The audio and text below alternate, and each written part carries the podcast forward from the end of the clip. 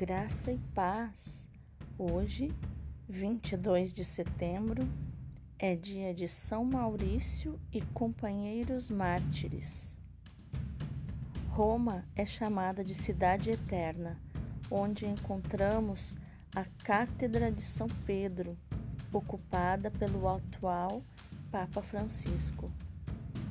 Roma é considerada pelos católicos como sinal visível do sacramento universal da salvação, a Igreja.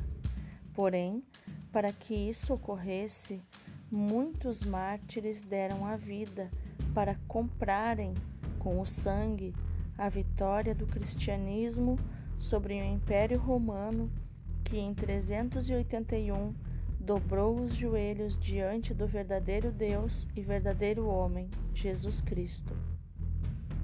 São Maurício e companheiros faziam parte da tropa dos valentes guerreiros e mártires do Senhor que estiveram envolvidos no massacre da legião tebana.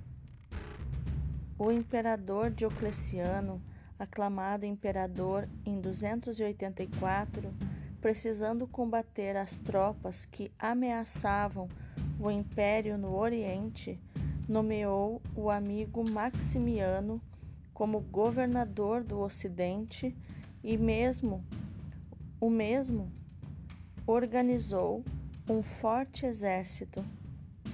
Tendo feito progresso nas batalhas, o imperador mandou que o exército parasse em Octodorum para descansar e oferecer sacrifícios aos deuses em sinal de agradecimento. Imediatamente os soldados cristãos se opuseram a tal ordem. Aspas, Somos teus soldados e não menos servidores de Deus. Sabemos perfeitamente a nossa obrigação como militares, mas não nos é lícito atraiçoar o nosso Deus e Senhor estamos prontos a obedecer a tudo que não contraria a lei de Jesus Cristo. Fecha aspas. Recusando a ordem do imperador, decidiram levantar acampamento e seguiram para Agaunum, numa aldeia localizada a 5 quilômetros da cidade. A atitude dos cristãos irritou Maximiano ordenando o retorno do batalhão para a comemoração organizada por eles.